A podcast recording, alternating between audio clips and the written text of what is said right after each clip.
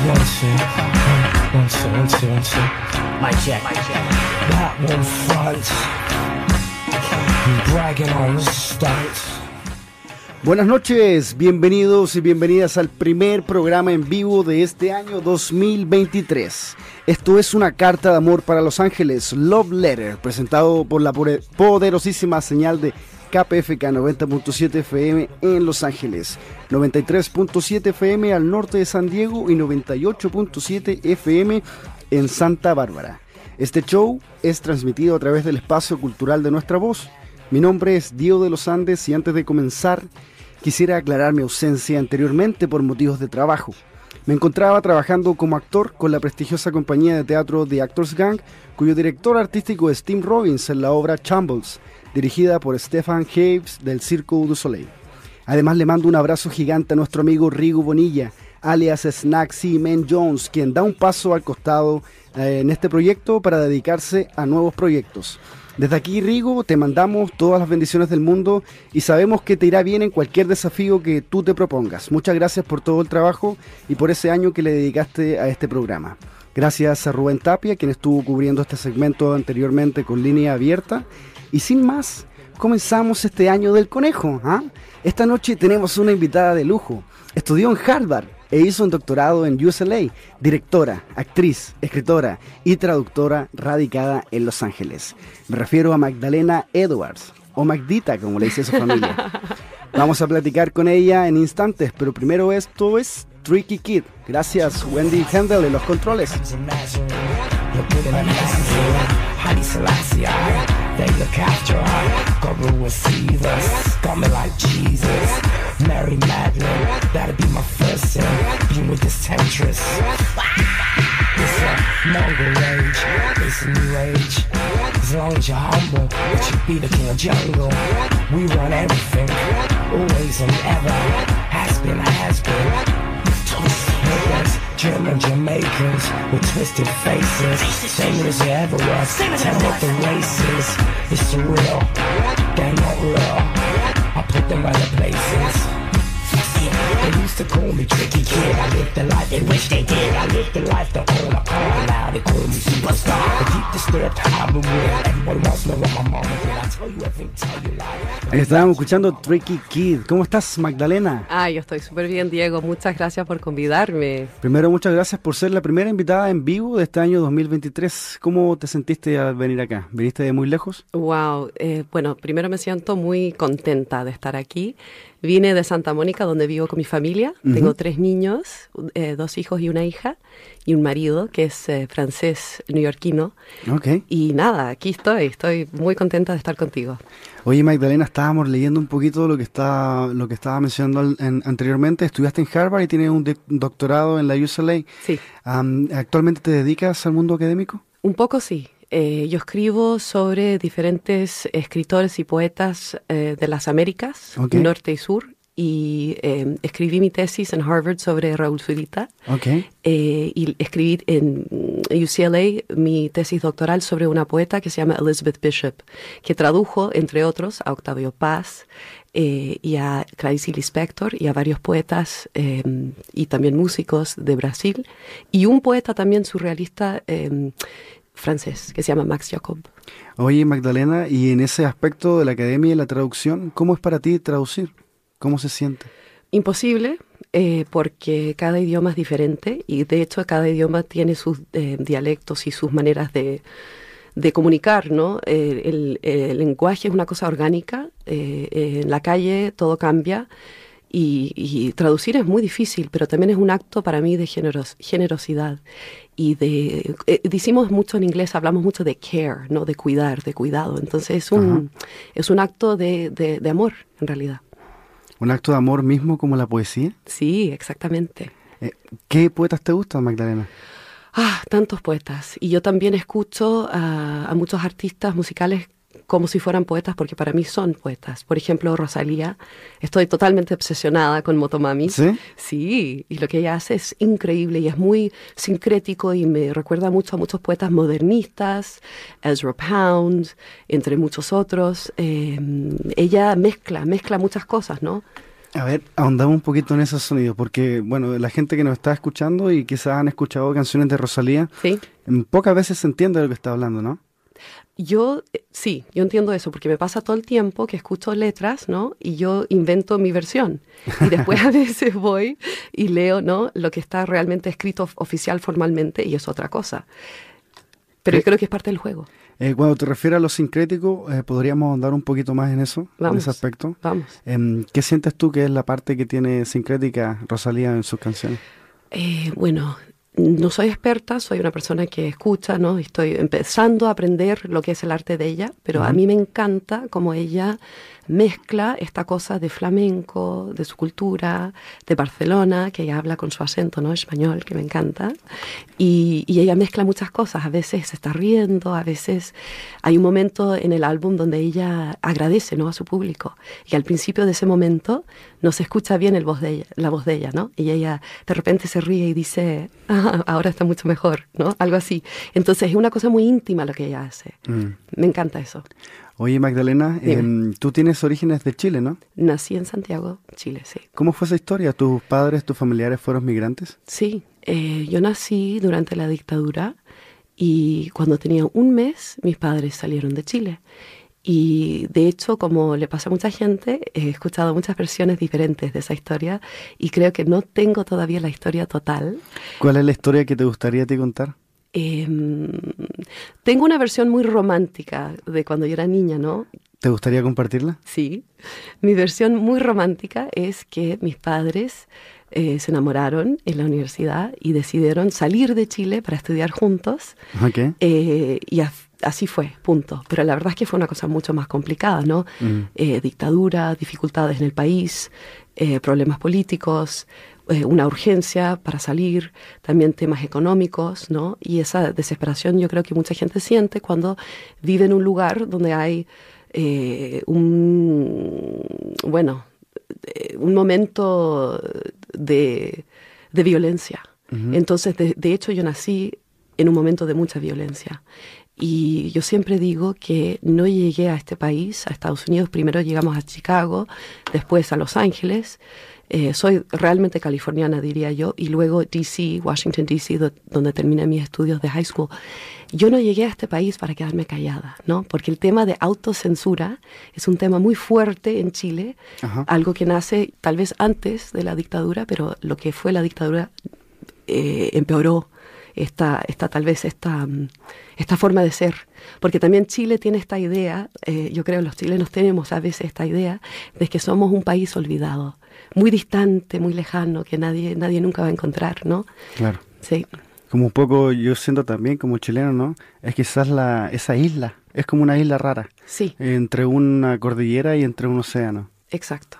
Oye, Magdalena, y para ti crecer, ¿cómo fue sentir también tu, am, tu raíz, tu raíz como chilena y además creciendo en este país? ¿Cómo lo vi- viviste, cómo lo experimentaste en los primeros años? Yo siempre estaba mirando hacia el sur, porque de hecho mis padres siempre tuvieron el plan de volver a Chile. Eh, y al final no resultó así. Mi hermano Benjamín, que es músico eh, y psicólogo, nació en Los Ángeles. Eh, y mi hermana, Victoria, que es abogado y eh, otras cosas que no voy a mencionar porque no, no quiere contar todo todavía, ella nació en Washington, D.C. Entonces mis hermanos nacieron acá, yo nací allá, yo siempre pensé que íbamos a volver y de hecho de chica siempre me pregunté, ¿soy chilena o no? porque me sentía muy chilena, pero después iba a Chile a visitar unas pocas veces, que, que fue posible no visitar, y me daba cuenta que yo no entendía todo. Y era como un poco em, like an alien creature, ¿no? Mm. Una extraña, una extraterrestrial. Oye, Magdita, y en esa eh, sentir, eh, sentir que eh, no, no- quizás no pertenecer, ¿no? Sí. Ah, ¿Cómo encuentras tu poesía en esa, en esa identidad? Yo encuentro que la, ese espacio como de frontera, de ser una, una persona, una criatura fronteriza, no sé si se dice así, es un lugar muy rico para lo que es poesía. Porque poesía siempre tiene tensión, siempre trae algún tipo de conflicto, una pregunta, eh, un- una búsqueda. Entonces, eh, de ahí nace, nace mucha poesía. Oye, y en esta búsqueda eh, sabemos que estás trabajando en un libro de poemas que se ha convertido en un álbum. Sí. ¿Cómo es eso? es una gran sorpresa, eh, inesperada y también muy perfecta. No puedo decir mucho todavía, pero sí puedo contarte que es un libro de poemas y es un álbum que nació en dos idiomas, en inglés y en portugués. Ok. Sí, Porque espera, además tú hablas portugués, hablo portugués y francés también. hablas francés. ¿Y eso todo dentro del marco de ser una traductora? Exacto. ¿Educarte? ¿Educarte? Sí, bueno, yo, yo de chica siempre fui traductora, de hecho, porque como, como crecí en Estados Unidos, mis padres son chilenos y no conocen, no conocían en ese momento el sistema, los colegios, todo. Yo era una especie de, especie de embajadora cultural dentro de mi casa, ¿no? Como muchos niños inmigrantes Claro. traducen literalmente, pero también culturalmente muchas cosas a sus padres. ¿Te acuerdas de algo que siempre tenías que traducir? Em, ¿Alguna anécdota? ¿Alguna anécdota? Bueno, no sé, momentos pequeños, ¿no? Eh, Los papás, por ejemplo, de mis amigas, que tenían formas de hacer cosas y mis padres como que de repente no sabían nomás. Entonces había que explicarles o había que esperar que la cosa mm, en el fondo cayera como fuera y ahí uno como que mm, retoma el camino. Pero me acuerdo de una cosa muy particular. Cuando estaba en high school, eh, eh, bueno, había que postular para la universidad, ¿no? Ajá. De repente un día mis padres aparecieron y me dijeron, bueno, queremos ayudarte con tus postulaciones para, para el college. Y yo les dije, oh, but I already applied. Ya terminé todo, ya mandé todo. y fue un momento muy dulce, de hecho, porque ellos llegaron ofreciendo ayuda y apoyo. Y, y el timing fue como incorrecto, pero daba lo mismo, porque ya estaban ahí. ¿Siempre has sido una mujer independiente? ¿Te sientes una mujer independiente? Sí, muy independiente y al mismo tiempo vamos a decir que nací en una cultura machista, ¿sí? Entonces, eh, de, de hecho, de niña siempre pensé que yo debería haber sido hombre, niño, porque yo veía a los niños, hombres, ¿no? Que hacían muchas cosas y yo quería ser también como ellos, quería ser como la gente de los libros de, de, de aventuras, de Jules Verne o cualquier tipo de libro o poema que tenía que ver con viajar, con descubrir, con conocer, Mm. sí. Como em, pasando un poquito a tu trabajo como columnista, am, eh, hablemos un poquito de la columna que escribiste durante un año, Translationship. Yes. ¿Dónde fue? ¿Sobre qué fue? Bueno, escribí una columna en una publicación que se llama Hopscotch, eh, como Rayuela, ¿no? De Cortázar. Y escribí sobre lo que yo eh, llamo translationships, que son relaciones a través de la traducción. Y eso puede ser literal, por ejemplo, eh, Elizabeth Bishop, que tradujo a Octavio Paz, y él también tradujo poemas de ella. Y también puede ser otro tipo de traducción, por ejemplo, eh, músicos que hacen covers de otros músicos. Entonces, si tú, por ejemplo, te imaginas David Bowie cantando la canción Cactus de The Pixies, es una traducción, para mí es una traducción, Mm. porque la versión de él es muy diferente y muy bella. ¿Encuentra la traducción tu espacio, tu medio? Diría yo que es uno de mis medios. De Eh, y también yo siento que todo lo que es actuación y performance es un tipo de traducción. Oye, hablemos un poquito de eso, porque Sí. mira, además también eres eh, directora, actriz, Sí, sí, y escritora. sí. Am, ¿Te gusta trabajar aquí como actriz en Los Ángeles? Sí, me gusta, me gustaría trabajar más. Pero eh, bueno, vamos a contar cómo nos conocíamos, cómo, nos conocimos, ¿no? Sí, ¿por qué sí, no? Sí, Eh, fue en un festival de teatro. Ajá. Yes, y los dos como actores, ¿no? Sí, Sí. estábamos trabajando. A mí me tocó actuar porque se me fue la actriz. De hecho, así es el teatro, hay que, the show must go on. Sí. sí, sí. sí. Así es. Sí. Y desde ahí, eh, ¿qué tienes? ¿Tienes algunos planes para ti como escritora? Eh, sí, de, de, de teatro o de... De todo, cuéntanos. De todo. ¿Qué es lo que se viene, Magdalena? Sí, sí, te cuento. Mira, em, música, poemas. Em, también estoy escribiendo un segundo corto em, que se llama Unhinged. El primero se llama Anniversary. Eh, tengo tres cortos que estoy eh, escribiendo y dirigiendo y también trabajando como actriz sobre mujeres que tienen momentos epifánicos. Es algo que yo he estado pensando por mucho tiempo porque- la escritora brasileña, ucraniana, eh, Clarice Lispector, Ok. escribe mucho sobre las mujeres que tienen estos momentos epifánicos, ¿no? Se dan cuenta de algo y luego nadie na- nada cambia.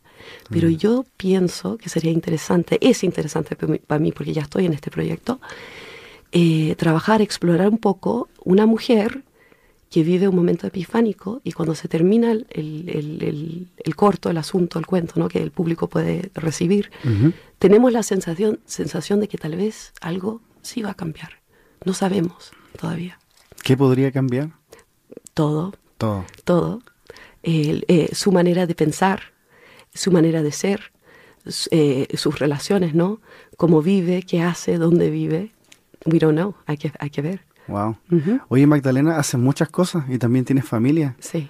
¿Cómo juegas con eso? ¿Cómo, cómo lo puedes...? em, porque sí, para quien está escuchando y todo lo que hace y todo lo que ha hecho, además que tienes, tienes tres niños, tres sí, hijos, Sí, ah, ¿cómo para ti como mujer, cómo es llevar sí. esa carga también dentro de este rol, ¿no? Que se, se pone como la madre, como el primer sostén de, de las criaturas. Sí, sí, no, es verdad. Es una pregunta muy buena y muy fuerte, ¿no? Y tal vez muy emocional. Yo eh, he, tra- he tratado de tener paciencia, he tratado de aceptar que a veces las cosas para mí son más lentas de lo que yo quiero, Mm. porque no tengo todas las horas que tendría si, si no fuera madre, ¿no? Al mismo tiempo, también he aprendido algo muy importante y es lo siguiente, hay que pedir ayuda. Yo no sabía cómo hacer eso antes. Ser madre realmente me, me metió en esa manera de ser. Eh, También es un acto de generosidad pedirle algo a alguien y obviamente darle algo a alguien, ¿no? Pero yo también muchas veces les digo a mis niños, ¿qué puedo hacer yo en este momento para ayudarte a ti? Y es algo que yo eh, pido a veces, muchas veces de hecho como mamá. Mis padres viven en Los Ángeles, mi hermano también, mi hermana también, me ayudan muchísimo, imagínate. Tengo amigos, amigas, vecinos, y uno nunca sabe cuándo una persona desconocida te puede ayudar. Mm. Y eso también ha sido muy, muy importante para mí.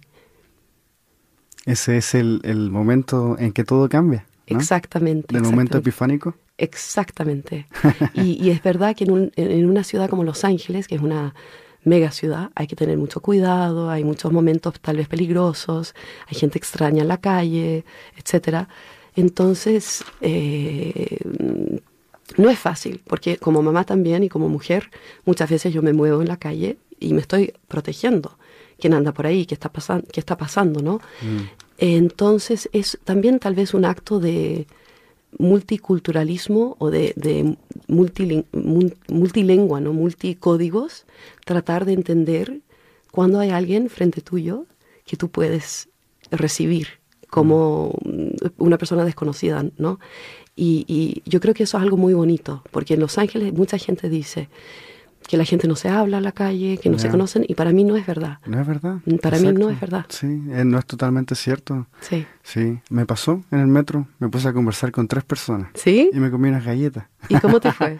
Bien, muy entretenida. eh, Es la impresión, ¿no? Uno Sí. ve a una persona y tiene una impresión, pero cuando conversa y cuando tiene un diálogo, una comunicación, la impresión cambia. Y uno comienza a, a conocer la persona y también a uno mismo, ¿no? Con la respuesta que uno da, con lo que uno habla. Exacto. Sí. Yo encuentro importante también tratar, dentro de lo posible, no andar por la calle con miedo. Ahora, Mm. yo entiendo que hay momentos en la noche, o hay una persona muy extraña, hay una persona tal vez que está drogada o qué sé yo. Hay que tener cuidado, pero al mismo tiempo yo no quiero circular con miedo. Vuelvo también a este tema de haber nacido una- en una dictadura, ¿no? En un momento de mucho miedo, mucha violencia, toque de queda, autocensura, censura literal. Eh, entonces para mí ha sido un regalo crecer en un momento histórico, en un país, en una ciudad donde no me tocó eso de verdad. Es un regalo. Oye, Magdalena, ¿y la violencia en el arte? ¿Dónde la encuentras? Ah, no, pero la ruptura en, la- en el arte es parte de, yo encuentro, ¿no? Estos momentos epifánicos son rupturas y pueden ser muy violentos. De hecho, en mi primer corto, la, la, mm, mujer, ¿no? Que, a mí me toca eh, vivir, tiene un momento muy violento al final. Y, fue muy fuerte filmarlo, de hecho. Eh, la gente que estaba ahí en el set ellos quedaron muy impactados y yo siento, eh, me siento muy agradecida que me acompañaron en eso, de hecho. Los equipos, Sí, lo mismo, volvémoslo antes. sí, Sí. exacto, Oye, Magdalena, y pensando un poquito en la violencia sí, y en la traducción, sí, ¿hay violencia al traducir? sí, yo encuentro que sí. Porque una traducción jamás va a ser una fotocopia, Mm, jamás va a ser lo mismo. Pasa a ser parte de ti, ¿no? Sí, sí, y de hecho las traductoras tienen que rehacer o recrear, desde mi punto de vista, el arte que están traduciendo. Eso es un acto eh, de cierta forma violento, ¿no? Y, también eh, cuando nace un niño, ¿no? Es un momento también violento, no es un momento, puede ser plácido, puede ser más o menos, pero no es, como madre, ¿no? que ha recibido tres niños en este mundo, puedo decir, eh, tuve de hecho una, una profesora de yoga que me preparó para, para, la maternidad. Cuéntanos, ¿cuál fue el tip? Eh, se llama Deborah Raoul y ella estudió mucho en Francia y, y, es una mujer también muy espiritual, muy especial, que también trabaja con, con caballos, con animales. Ella nos decía, ustedes tienen que entrar en este espacio como bestial. Mm. Tienen, que, tienen que aceptar que como mujeres que van a recibir esta nueva vida, que va a salir literalmente de tu cuerpo va a salir, ¿no? Tienen que estar preparadas para este tipo, una, una especie de hondura de ser a lo, a lo muy profano, a lo muy oscuro. Mm. Sí. ¿Eso puede hacer un símil con lo que es la traducción? absolutamente. Absolutamente. Y lo, lo bello de eso, diría yo, es que el cuerpo en el acto de traducir es lenguaje.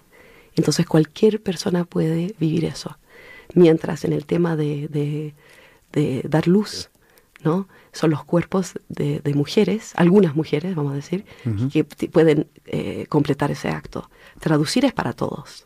Traducir es para todos. Sí. Tú traduces también, eh, em, estuve viendo que em, has, em, has hecho traducciones de muchos autores de renombre. Sí. entre ellos me gustaría preguntar, ¿cómo fue traducir a Cortázar? Fue increíble. Primero leí eh, este cuento, Cartas de Mamá, que sucede en París y se trata de una pareja eh, argentina de Buenos Aires. Y de hecho empecé la traducción en París, lo cual fue muy especial. París es una ciudad muy intensa, muy oscura, muy bella también, muy luminosa, y tiene una energía, energía muy particular. Eh, Buenos Aires también, que yo no he estado en muchos años, y, pero eh, la primera vez que fui a Buenos Aires me impactó mucho el arte, la calle, la comida, la gente, la música, todo, ¿no? Entonces, em, el cuento Cartas de Mamá en sí se trata de una pareja que está fuera de su lugar, ahora en otro país, en otra ciudad, en otro idioma, viven en otro idioma y están recibiendo cartas que vienen de Argentina contando cosas y de repente llega una carta que dice algo muy extraño, que no entienden, mm. eh, sobre otro personaje que no viajó con ellos. Entonces, em, es un cuento muy impactante y yo diría que primero eh, Cortázar escribe de una manera em, genial. O sea, cada frase es un viaje. Eso, cuando empecé a trabajarlo, dije, ¿cómo, cómo voy a hacer esto? O sea, no, no entiendo. Tuve la suerte de trabajar también, de pedir ayuda, ¿no? Eh, eh, y trabajar con varias personas muy importantes. Una amiga mía que eh, vive en París, que se llama Carol Viers, que es traductora de, de francés e italiano, de Carmelo Bene, de hecho, es una traductora increíble, Carol. Ella me ayudó con algunas cositas y mi amigo Gustavo Turner, que es de Argentina, de Buenos Aires, también eh, en el fondo revisó mi traducción, porque yo le dije, Gustavo, por favor, ayúdame, eh, hay cosas aquí que no conozco y tú, tú sí eres de este lugar. Y él me ayudó.